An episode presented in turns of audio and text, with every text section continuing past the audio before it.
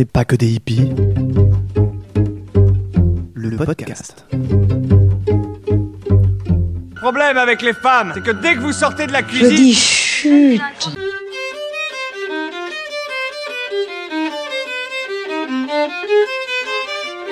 regarde-moi ça.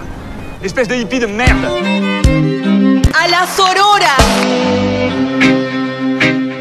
Never ever accept because you are a woman as a reason for doing or not doing anything. Bonjour à toutes et à tous et bienvenue dans le podcast dont n'est pas que des hippies. Je suis Julie Lano, naturopathe, thérapeute en psychogestionnelle et cuisinière holistique. Ce podcast explore les quatre piliers de la naturopathie, l'alimentation, le corps, les émotions et le système nerveux.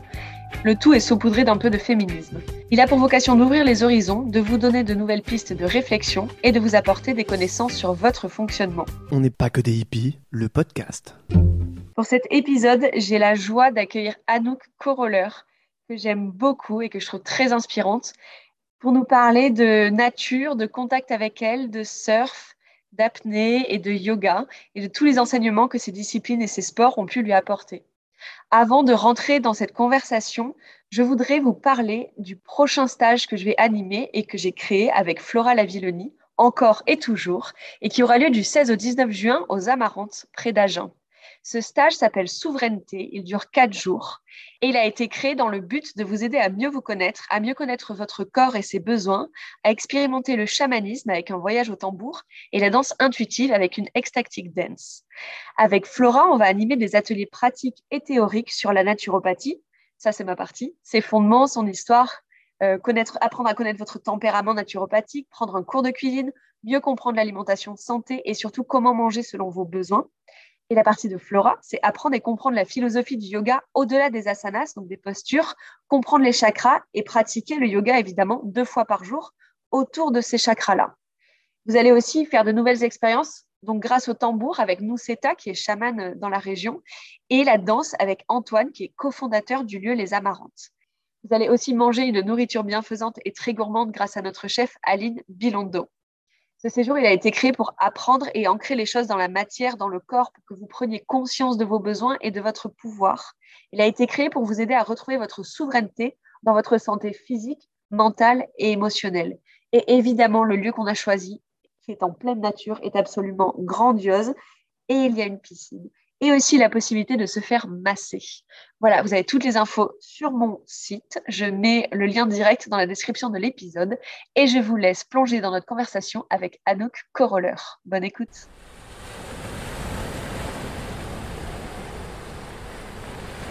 Salut Anouk, Salut Julie comment tu vas?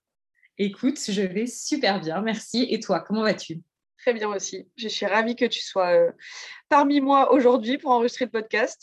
C'est trop Moi cool. aussi, trop contente. Euh, alors, on a plein, plein, plein, plein de trucs à aborder aujourd'hui. Mhm. Donc, je vais commencer par te présenter. Anouk, tu es originaire des Alpes et tu vis aujourd'hui au Pays Basque. Tu es professeur de yoga depuis une dizaine d'années. Tu as aussi enseigné le surf en Australie.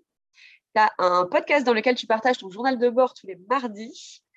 Tu animes des séjours au Portugal, mais aussi des stages de yoga, notamment à Bordeaux.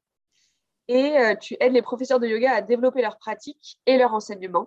Et sur Instagram, tu nous inspires avec de super belles images, réflexions et des super photos de nature. Est-ce que j'ai oublié quelque chose déjà pour commencer? Non, c'était super et merci beaucoup. À part ça, j'imagine que tu bouquines, que tu voyages, que tu fais plein d'autres choses aussi. Là, je te parle que du côté pro, évidemment. Bien sûr, ouais, ouais. Euh, du coup, ça fait quelques années en fait qu'on se connaît maintenant. Et euh, tes cours de yoga, ça fait partie des meilleurs que j'ai pu suivre euh, depuis, que j'ai commencé il y a pas mal d'années maintenant. Et mais comme je te l'ai dit en off avant, qu'on enregistre, j'ai fait un binge listening de ton journal de bord hier et, c'est vraiment, vraiment, vraiment hyper intéressant. C'est des, espèces de capsules d'inspiration qui sont juste géniales. Ça dure euh, pas longtemps, du coup, on a vraiment le. Enfin, en fait, on peut en écouter plein à la suite et c'est juste top. Aujourd'hui, si je t'ai invité sur le podcast, et d'ailleurs, je te remercie d'avoir accepté, c'est pour parler des enseignements que le yoga, le surf et l'apnée ont pu t'apporter, mais aussi de ton rapport à la nature. Parce que euh, je pense que tu penses la même chose, mais enfin, aujourd'hui, on est dans un monde où les gens sont beaucoup plus connectés à leur euh, taf, leur smartphone, leur ordi, Netflix, Spotify et compagnie que euh, à la nature. Et on est un peu en crise de contact avec elle, qui engendre pas mal de problématiques. Et du coup, toi, je sais que es, bah, déjà tu vis en pleine nature parce que le Pays Basque, en fait, euh, oui, il y a des villes, mais déjà la plus grande, c'est Bayonne. Donc, calmons-nous sur le nombre d'habitants c'est quand même tout petit. Et en plus, il y a beaucoup plus de vaches et de moutons et de montagnes qu'autre chose. Du coup, euh, on va commencer. Ma première question est hyper vaste, je le sais, mais c'est quoi le yoga pour toi? Déjà, encore une fois, merci euh, Julie pour cette intro et, euh, je trouve ces thématiques qu'on va aborder hyper intéressantes et à la fois, tu as raison, hyper importantes aujourd'hui. Donc, donc, merci pour ça. Et donc, pour moi, le yoga, c'est avant tout une médecine.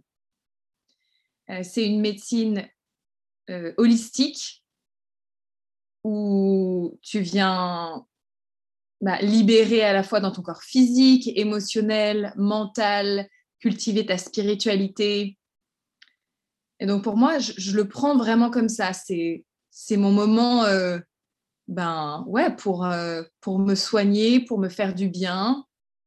Et après, au-delà de ça, je dirais que c'est un espace d'exploration personnelle.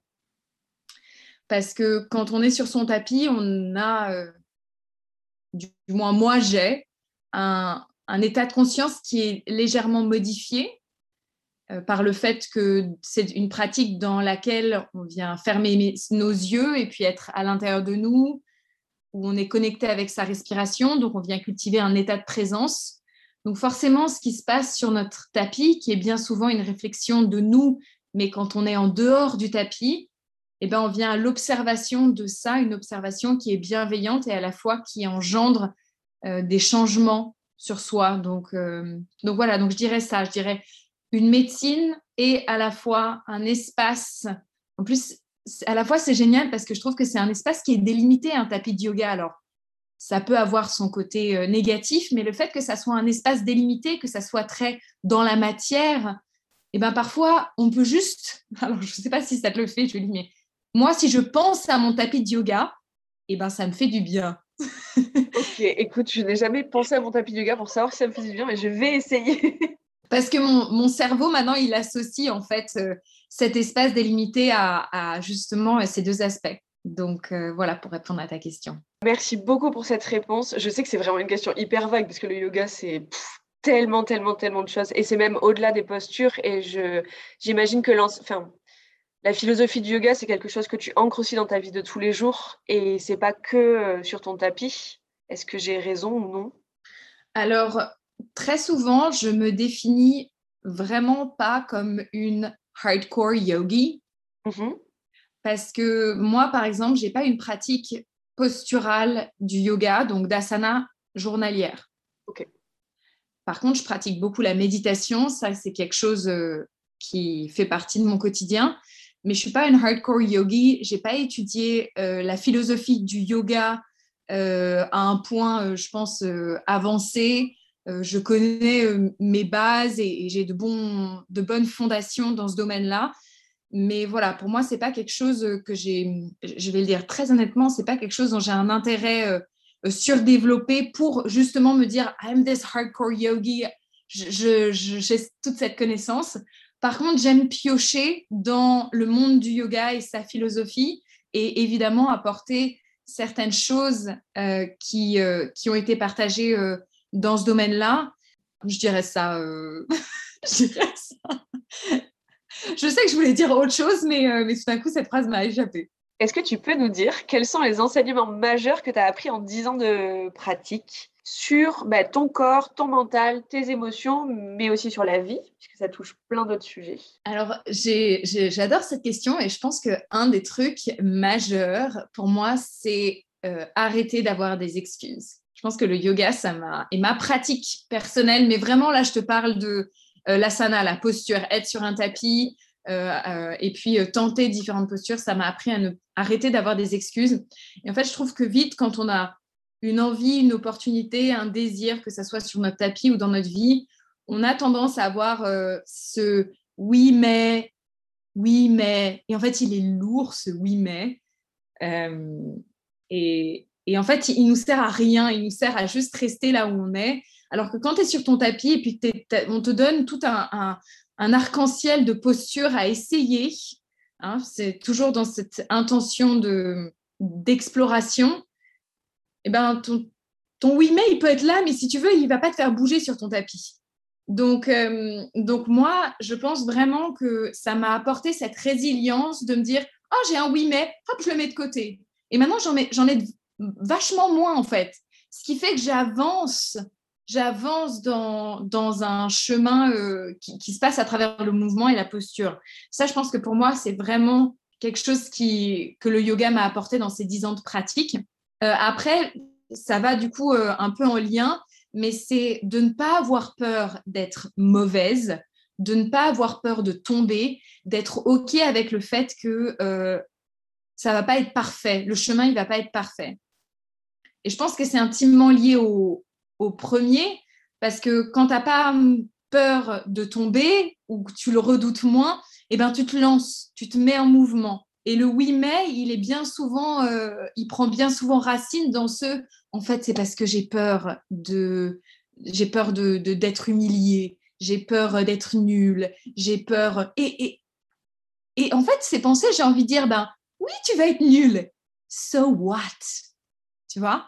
Et, ça, encore une fois, je pense que c'est ma pratique du yoga parce que ben, je vais faire des postures qui sont avancées et mes premiers mécanismes, ça va être bien sûr, euh, ben, je vais pas y arriver, c'est pas pour moi, euh, ça c'est pour des meufs de ouf, tu vois, euh, mais moi non. Et en fait, non, je, le donne à moi-même. Voilà, donc euh, ça, ça serait vraiment genre la, la, deuxième leçon que le yoga m'a appris. Et puis, dernièrement, je pense c'est bah, d'avoir confiance en moi, du coup. Et pareil, c'est lié à, ces deux, premiers, deux premières choses mais d'avoir confiance en moi en disant ouais, ces meufs de ouf que tu vois sur les réseaux ou peu importe. Ou, euh, je pense que c'est un mécanisme qui était en place bien avant les réseaux sociaux, hein, mais les autres gens, oui, ils peuvent peut-être le faire, mais pourquoi pas toi? Pourquoi pas toi, Anouk? Qu'est-ce qui, c'est quoi qui est à la base C'est quoi ta croyance que toi, non? Et, et, du coup, voilà, ça, ça apporte beaucoup de confiance en soi et c'est une confiance que tu peux aussi donner à l'autre quand l'autre, il n'arrive pas à voir que lui aussi, il peut le faire en fait. Et est-ce que ça t'a donné plus conscience de, des limites ou des possibilités de ton corps, par exemple? Des limites de mon, des limites ou quoi, ou des possibilités de mon corps? Euh, Très honnêtement, comme ça, euh, je sais pas parce que comme je suis en exploration, pour le moment, je je vois pas forcément de, de limites et en fait, oui, très fort. Enfin, bien sûr que j'ai des limites, mais elles me, elles m'empêchent pas d'avancer dans l'ouverture de mon corps à moi. Hmm. Tu vois ce que je veux dire? Parce que si je me dis, je vois une posture de ouf, tu vois, je vois vraiment une posture de ouf, et là je me dis non, mais moi mon corps il peut pas faire ça. Bah en fait ça, ça m'empêche d'aller dans un mouvement. Après, la posture finale, est-ce que j'y arriverai un jour? Bah ça j'en sais rien. Mais le fait de rien que de me dire, je vais essayer, ça me permet déjà d'ouvrir mon corps, d'ouvrir mes espaces, de repousser mes croyances, peu importe la destination finalement. Ça a du sens ce que je dis? Toi, ah toi tu sens que ça t'a appris aussi à, ça t'a appris à être dans, dans l'écoute de tes limites enfin... Ouais, en fait, euh, moi, le yoga, ça me permet de me rendre compte euh, de si mon corps il est tendu, de si j'ai mal quelque part, de là où je dois ramener plus de douceur, en fait. En hmm. général, c'est plutôt ça chez moi. Hmm, d'être plus à l'écoute. Ouais, d'être plus à l'écoute et puis de dire, OK, en fait, là, je suis hyper fatiguée, donc on va se calmer. ou, euh, ou au contraire, là, j'ai beaucoup d'énergie, du coup, je peux y aller. Mais euh, ouais, ça m'a permis d'être plus à l'écoute et d'être plus dans mon corps. Mais ce qui était une de mes grosses problématiques, hein, de toute façon. Donc, euh... Puis après, là, je te parle vraiment pour moi d'un yoga euh, en termes euh, vraiment postural, oui. l'asana, quoi. Mm. Après, en termes de méditation, et si on allait plus dans un yin yoga, peut-être que les enseignements seraient aussi euh, différents. Bien sûr. Du coup, j'avais en fait, euh... outre le fait de ne pas être dans mon corps, mais ce que j'ai appris à faire là, ces dernières années, euh, j'ai un truc, c'est que j'ai la phobie de l'eau. Et quand tu es parti en Égypte pour te former à l'apnée, j'ai fait Oh, mais comment elle fait? Comment elle peut aller dans l'eau comme ça et, bon, et ne plus respirer? Euh, Ça m'a fasciné, mais le monde de l'apnée me fascine. Je trouve ça incroyable. Et je pense que c'est très, très, très, très riche d'enseignement parce que euh, la vision que j'en ai, c'est que ça apprend beaucoup d'humilité. Euh, parce qu'on est quand même face à quelque chose qu'on ne maîtrise pas du tout. Mais du coup, le surf, ça va être la même chose. hein. Autant sur ton tapis, c'est ton corps, tu le connais, tu peux aller plus loin, puis tu peux l'entraîner de jour en jour pour qu'il soit plus souple, pour qu'il accepte certaines postures, pour que, enfin voilà, tu peux l'entraîner. Autant face à l'océan, tu es là, bon, bah, je suis minuscule, clairement. Et, euh, et du coup, est-ce que tu peux nous expliquer un petit peu ce qui t'a poussé, enfin ce qui t'a attiré dans l'apnée et comment ça se fait que tu sois parti en Égypte pour, euh, pour te former à ça ou pour t'initier à ça? C'était vraiment de l'initiation, ouais, parce que j'en avais fait une fois. Et en fait, ce qui m'a poussée à y aller, c'est que une très bonne amie à moi, elle est absolument euh, adore l'apnée, elle en fait depuis très longtemps. Et du coup, c'était un peu une, euh, une opportunité aussi pour euh, partager quelque chose ensemble, parce que généralement, c'était elle qui venait sur la côte atlantique pour faire du surf. Et là, elle m'a dit, maintenant, on fait un truc à moi et je t'emmène faire de l'apnée. Donc, on est parti ensemble en Égypte. Et donc, moi, je- j'en avais fait quelques fois, mais vraiment très léger. Et puis, les premières fois que j'en avais fait, vraiment, j'avais rien compris de ce qui se passait. Enfin, je décompensais mes oreilles, euh, euh, tu vois, là, un peu de profondeur. Enfin, j'étais un peu euh, comme tu fais les, les choses, quand tu fais les choses des premières fois, généralement, il y a trop d'informations et du coup, juste t'es paumé dans son expérience. Et quand je suis arrivée en Égypte et que j'ai dit que j'étais professeure de yoga, on m'a dit Ah, mais toi, tu vas y arriver facilement parce que le lâcher prise, pour toi, c'est quelque chose que tu cultives. Ah, mais tu fais du surf, alors l'élément de l'eau, tu connais bien, ça va être facile. Et en fait, plus on me disait ça, plus je sentais que j'avais de l'anxiété. Je me disais Oh mon Dieu, oh mon Dieu, non, parce qu'en fait, moi, j'avais super peur. Super, super peur. Et pour moi, l'apnée, ça a été vraiment euh, un challenge intérieur.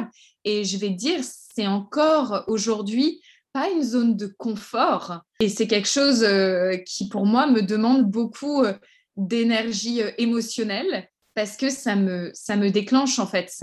Moi aussi, j'ai énormément d'appréhension. À la fois, j'ai pas envie d'avoir un, discours qui, qui fait trop, tu vois, j'ai peur, j'ai peur, j'ai peur, parce que je pense qu'après, c'est quelque chose, du coup, qu'on cultive et qu'on devient. Malgré tout, voilà, ça a été mon expérience jusqu'à présent. Et, et ouais, c'est merveilleux de, de faire euh, l'expérience de ce sport que je souhaite à, tout le monde, parce que même si on a peur de l'eau, au-delà de la peur de l'eau, euh, eh ben, c'est une, une pratique qui a énormément à nous offrir.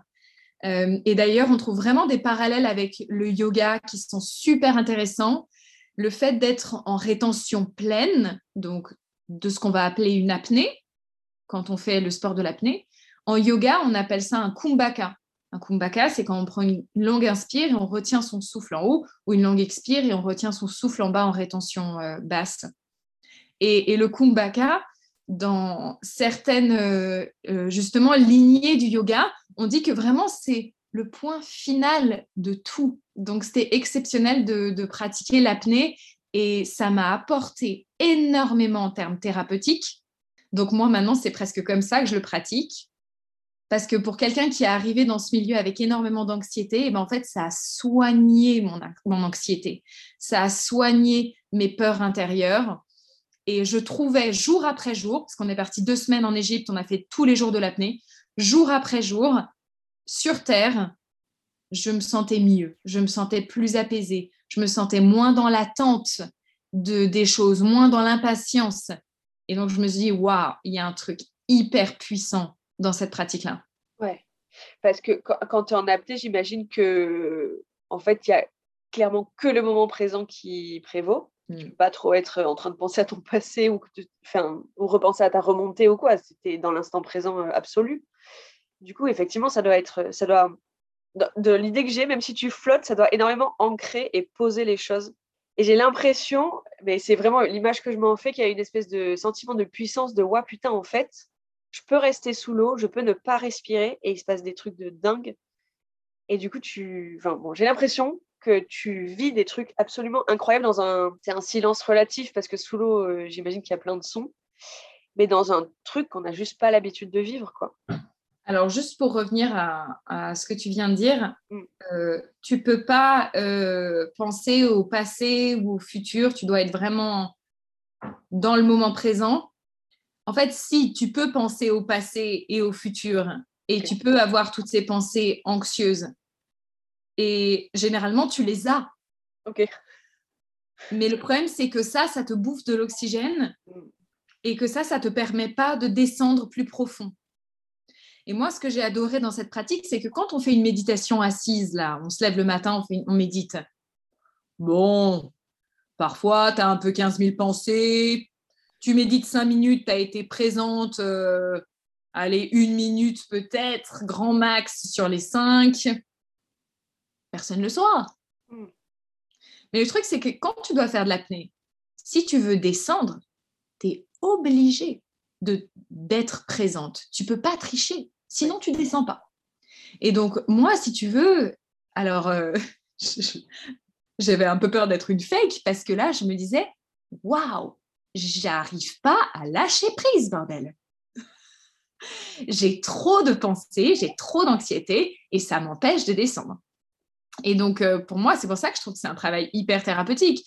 Et en fait, il faut être hyper détaché de oh, je suis à 10 mètres, je suis à 20 mètres. Il faut être hyper détaché de ça. Et je pense le prendre vraiment sur je reviens au moment présent. Et en fait, je pratique, et c'est ça qui est merveilleux, une pureté de présence pendant, tu vas à 20 mètres, la descente, elle, est à peu près d'une minute trente. Pendant une minute trente, je pratique une qualité de présence qui me transforme. T'en fais euh, une, deux pendant ta journée, je veux dire, euh, ça transforme. Donc, euh, donc voilà, et en effet, après, tu as les sensations, tu as être dans l'eau, te détendre dans l'eau, hein, le- les- le- enfin, le, le côté très euh, coucounant de l'eau. D'ailleurs, j'avais entendu une apnéiste qui avait dit, quand tu arrives au fond de ton apnée, tu prends ce qu'on appelle un, un, un ocean hug. Oh. C'est trop beau parce que tu es Ouais. vraiment en fait lové dans les bras de l'océan. Donc euh, ça, ça transforme aussi. Hmm. Merci de partager ça avec nous. Je trouve ça vraiment dingue. ça te donne envie, hein? Euh, pas du tout.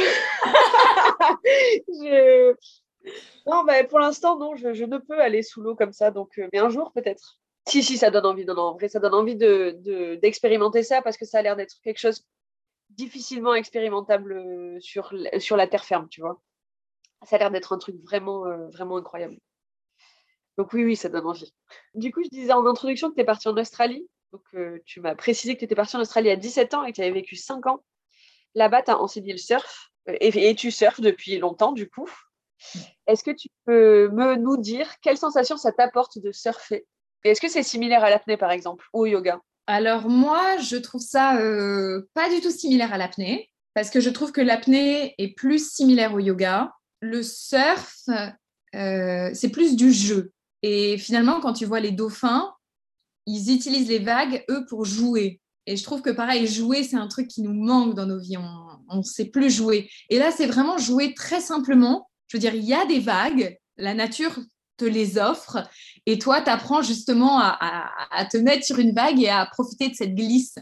Donc, les sensations, c'est vraiment ça, c'est de la glisse. La glisse, c'est, c'est extraordinaire comme sensation. Si vous faites du ski ou du snowboard, ou, ou, ou même parfois on peut le retrouver dans d'autres sports comme le trail, comme, euh, je sais pas, le, skate. Là, cette sensation de glisse, tu l'as sur l'eau et c'est assez exceptionnel. Euh, Il y a cette sensation de jeu aussi euh, avec ben, les gens qui t'entourent, parce que généralement, ben, ben, surtout maintenant, on n'est plus vraiment seul quand on surfe.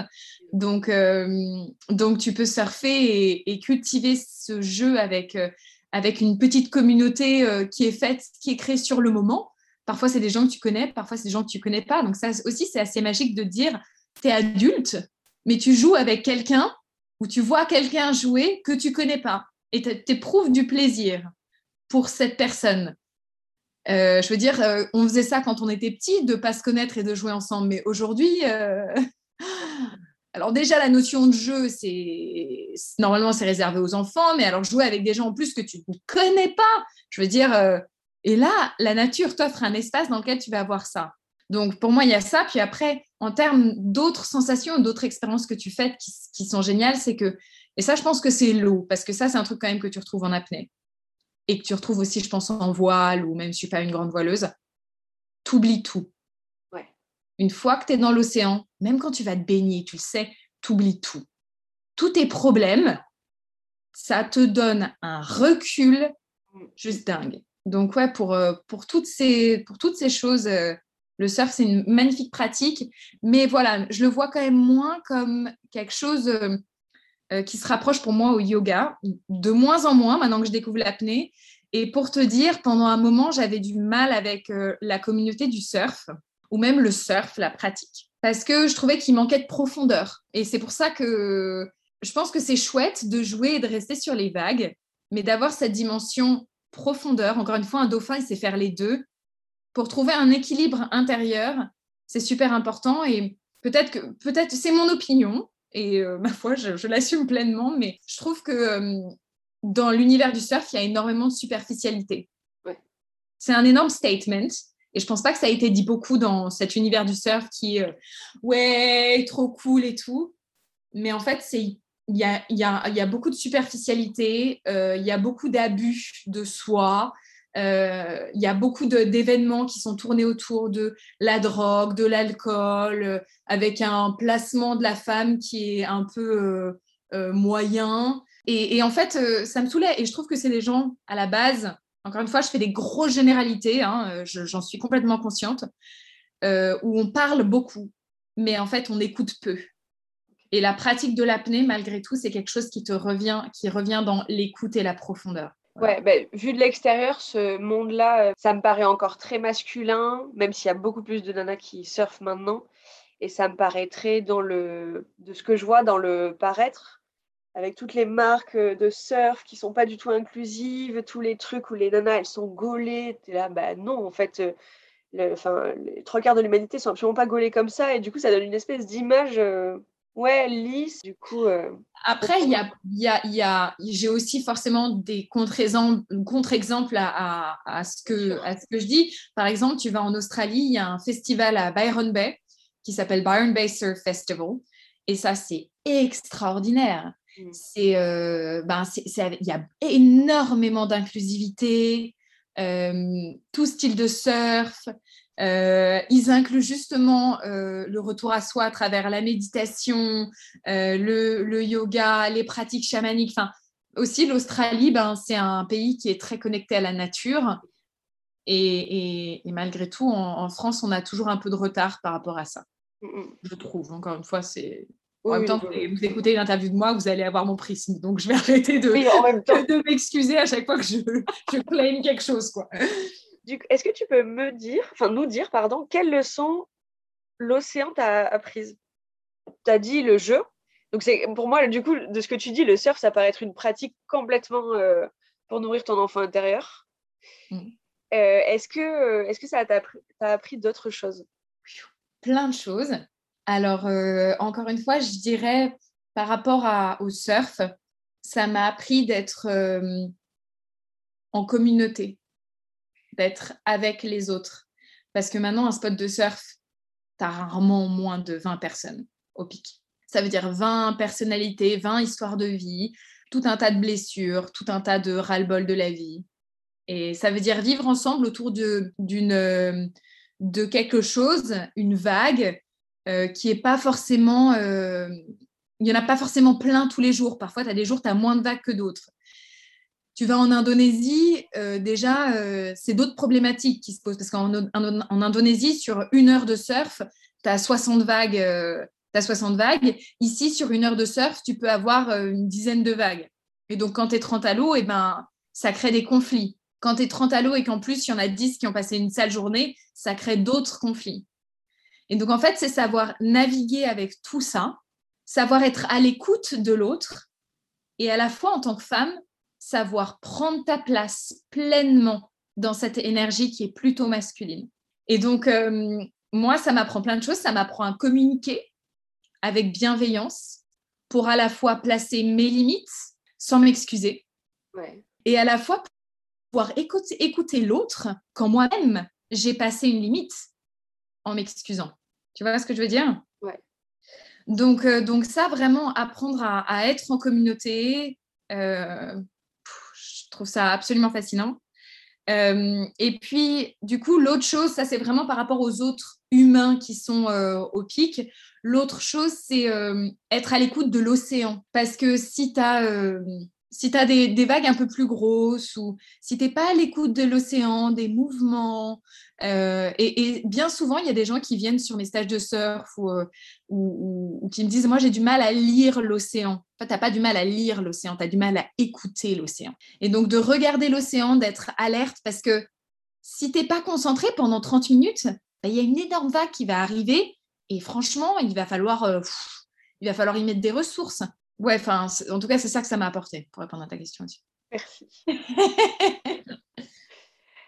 Pourquoi c'est important d'après toi d'être en connexion avec la nature? Et qu'est-ce que ça t'apporte à toi? Déjà, encore une fois, super chouette question parce que il y a tellement peu de gens aujourd'hui qui, euh, qui parlent de cette connexion avec la nature. Enfin, moi, rien que d'y penser, tu vois, ça m'émeut. Je me dis, euh, c'est- ouf, quoi. Ben, mon truc un peu du moment, c'est. euh, je trouve que l'être humain est hyper égocentré. Et franchement, je peux me mettre euh, parmi, parmi ça aussi parce que pendant longtemps, je me suis vue comme euh, ce qu'on nous a éduqué, comme euh, le centre du monde, celui qui sait, celui qui est plus intelligent. et en fait, tu, voilà, tu mets tout. Toi, tu as une conscience, mais le reste du monde est un peu mort, en fait. enfin, l'humain a une conscience, mais le reste du monde est mort. Alors que maintenant, cette dynamique pour moi, et ça va aussi avec le chemin euh, que je fais, mais je pense ère aussi dans laquelle on est, vers, dans laquelle on se dirige vers euh, voilà, c'est un peu ce- cette reconnexion à la nature et cette découverte de soi, où, euh, où en fait maintenant je vois le monde et la nature qui m'entoure comme une conscience avec une intelligence beaucoup plus développée que la mienne, à laquelle j'ai besoin d'être encore une fois à l'écoute. Enfin, l'écoute pour moi, c'est j'en ai fait un épisode de podcast parce que pour moi, c'est le presque le truc le plus important qu'on doit apprendre à développer. Et en fait, quand tu écoutes euh, ou quand tu regardes, mais, mais vraiment, je, au niveau euh, de la façon dont je vais le dire avec des mots, la texture, c'est ça, c'est une écoute. Ça se fait pas forcément avec tes oreilles, ça se fait avec tout ton être, en fait. Bah, Qu'est-ce que ça t'apporte? Ben, Tu te sens en vie, tu te sens euh, appartenir au monde et tu te sens euh, aimé en fait. Parce que je pense que la nature elle elle nous aime. Et quand tu te déconnectes de ça ben du coup bah, tu sens tout l'inverse de ce que je viens de dire.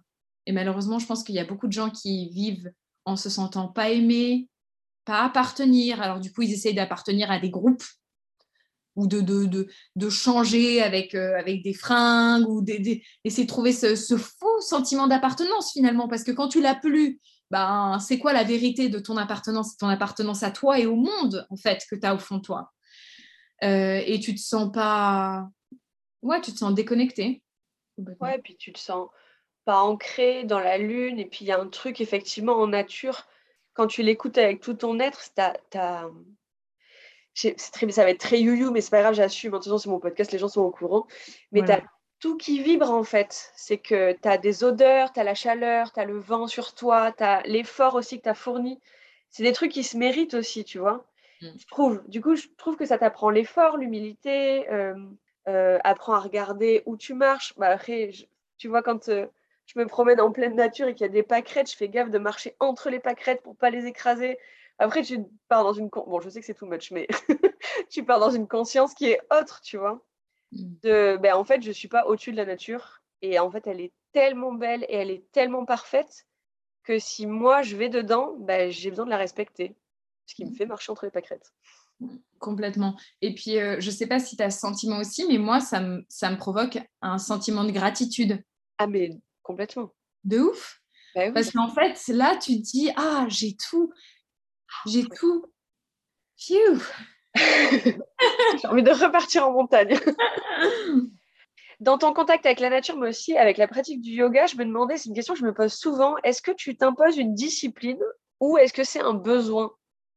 Et euh, si c'est un besoin, comment tu ressens ces appels-là? Comment ça se manifeste chez toi? Alors, je vais faire un- une dédicace à Margot euh, Perron, qui est une de mes amies et qui m'a appris ce mot. Elle, elle dit pas la discipline, elle dit la doucipline. Parce que c'est une discipline, mais très douce. Alors, pareil, je ne sais pas trop ce que c'est finalement, euh, si je sors de ce contexte. La discipline, c'est un truc qui est assez dur avec la discipline. La discipline, on voit, euh, on voit une maîtresse d'école avec un, bâton dans les, dans les mains euh, qui te dit la discipline. non. Alors, ce genre de discipline-là, non. Non. Euh, je ne me l'impose pas à l'intérieur de moi parce que je, je suis bienveillante avec moi-même. Donc, euh, je ne vais pas, euh, je vais pas m'infliger ce genre d'image. Mais discipline, si. Ça veut dire que si je n'ai pas pour moi une certaine discipline, eh ben, euh, je vais plutôt aller dans quelque chose euh, qui est très addictif et euh, qui va être de scroller sur les réseaux sociaux pendant mille ans, de me lever hyper tard, de, mal manger. et en fait, je vais rester dans ce schéma-là. Puis au bout de, de 48 heures, je me dis Ah, mais je me sens trop mal, mais c'est trop la merde. Bah ouais, mais en même temps, bah, j'ai fait que de la merde, donc forcément, je me sens pas bien. Et je trouve que c'est des schémas dans lesquels il est hyper facile de revenir si justement on n'a pas cette petite discipline. Et donc, euh, ce matin, par exemple, euh, j'avais pas envie forcément de me lever pour faire, euh, j'aime bien faire du mouvement le matin, ça peut être du yoga, mais ça peut être euh, voilà, workout, qigong, ça dépend un peu de l'énergie du moment. Ce matin, j'avais pas envie de le faire.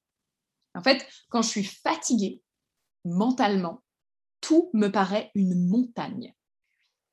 Genre, quand tu es fatigué, le simple fait de te dire il va falloir que ce soir je mange et que ce soir je fasse la vaisselle. Et là, tu te dis non, non, non, non, là, je ne peux pas faire ça. Donc, t'imagines quand tu es fatigué, te dire ce matin, il va falloir que je me lève 20 minutes plus tôt pour faire de l'exercice physique. Non, mais c'est mort. Donc, je pense qu'il y a ça aussi. Je pense que quand tu n'as pas envie, euh, quand tu n'as pas de, de bonne routine, c'est parce que généralement, tu es, trop fatigué. Et donc, moi, ce que je fais au plus possible, par exemple, ce matin, j'avais, je, je suis un peu fatiguée, je rentre de stage. J'avais pas trop envie, j'avais pas trop de motivation, mais je sais que moins j'y pense dans ma tête, plus je me mets en mouvement, plus hop, j'arrive sur mon tapis, je fais quelque chose et au bout de cinq minutes, je suis trop contente de l'avoir fait. Ouais. Donc ça, pour moi, je te, je te décortique vraiment le, les étapes de comment est-ce que je fais pour euh, pas être dans le euh, non, ok, euh, je fais pas. Après, il y a des jours, je le fais pas non plus parce que vraiment, juste, j'ai pas envie, j'ai envie de faire autre chose. J'ai envie de, j'ai envie, de, je sais pas, de me faire des pancakes. Mais bien souvent, on doit se mettre une discipline très sévère et c'est ça où les gens ont tendance à rentrer, genre, il faut que, parce qu'en fait, les gens sont épuisés et du coup, ils, s'imposent cette, cette malveillance envers eux-mêmes. Alors que, voilà, d'être à l'écoute de soi et à la fois de, de se donner ce sais, je sais plus, il y a, y, a une, y a une nana euh, coach qui dit que tu as à peu près 5 secondes dans ta tête pour faire ta décision. C'est-à-dire que plus tu penses dans ton mental, euh, moins tu vas te mettre en action. Bah, là aussi, il faut se dire, OK, j'y pense, mais c'est pas grave, je me mets en tenue de sport. OK, j'y pense. Tu vois, donc euh, je pense que c'est bien aussi de faire ce changement parce que si on se dit non, moi je me mets aucune discipline, je fais vraiment comme je le sens, bah moi aujourd'hui, franchement, je le sens, je sais pas, de rester sur les réseaux sociaux toute la journée, puis de manger de la merde. Et, et en fait, c'est pas vraiment ce dont j'ai besoin aussi dans mon corps, tu vois. Ouais. C'est plus ce que ma tête a envie de se, de, de se nourrir et de se binger, ce qui va pas m'amener dans un état émotionnel qui est resplendissant. Ouais, donc c'est ça ton appel en fait. C'est quand tu commences à, à, faire tout ça et à te sentir pas bien, tu te reswitches en mode ah bah oui, mais forcément. Et donc tu as besoin de te remettre en mouvement et de faire des trucs qui te font du bien. Ouais, carrément. Après, maintenant, euh, j'estime que j'ai moins de. Je perds moins de temps euh, à, à, à, me nourrir de mauvaises choses. Mm -hmm.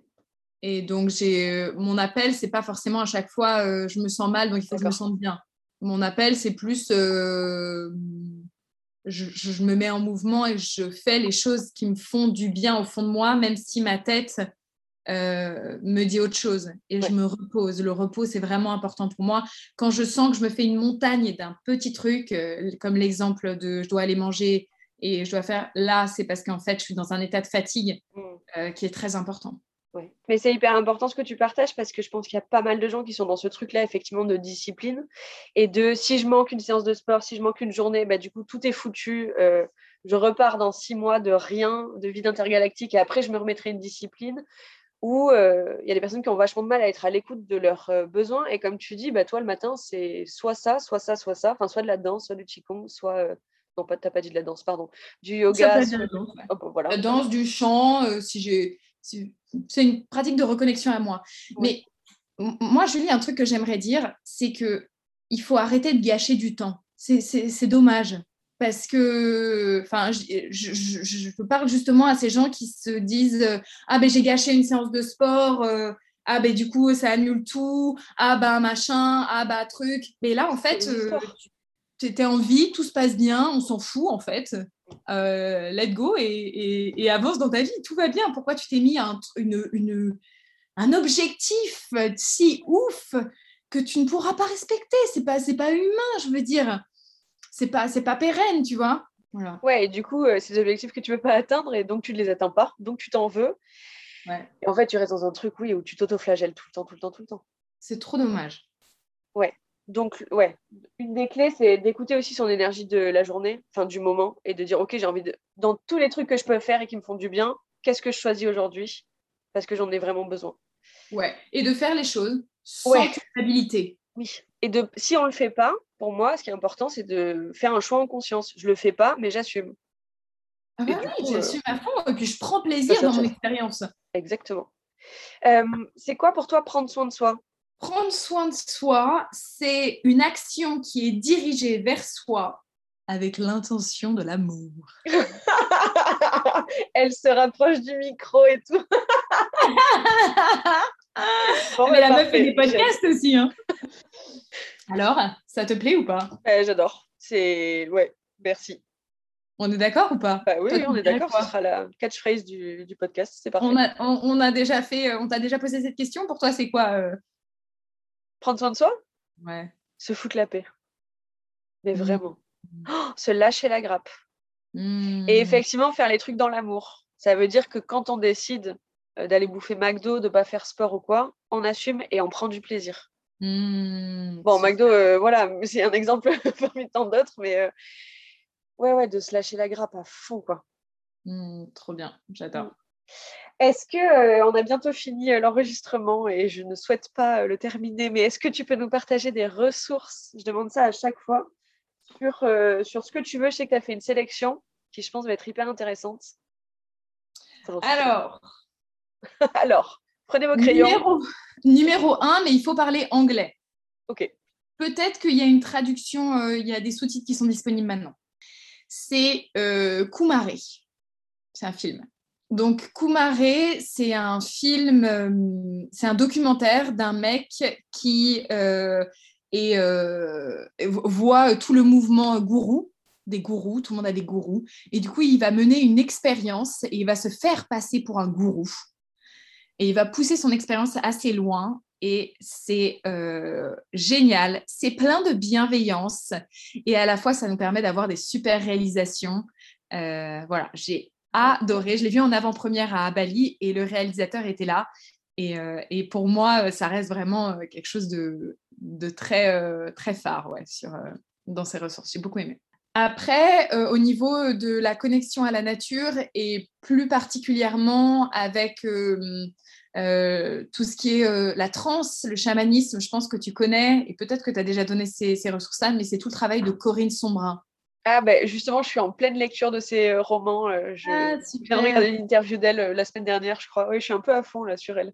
Ouais, qui parle donc de. qui, qui a, qui, a, hum, qui a inspiré le film avec Cécile de France, Un monde plus grand, et qui raconte ben, déjà son histoire lorsqu'elle est partie en Mongolie euh, et que, en fait, les, les chamans lui ont dit qu'elle-même était chamane.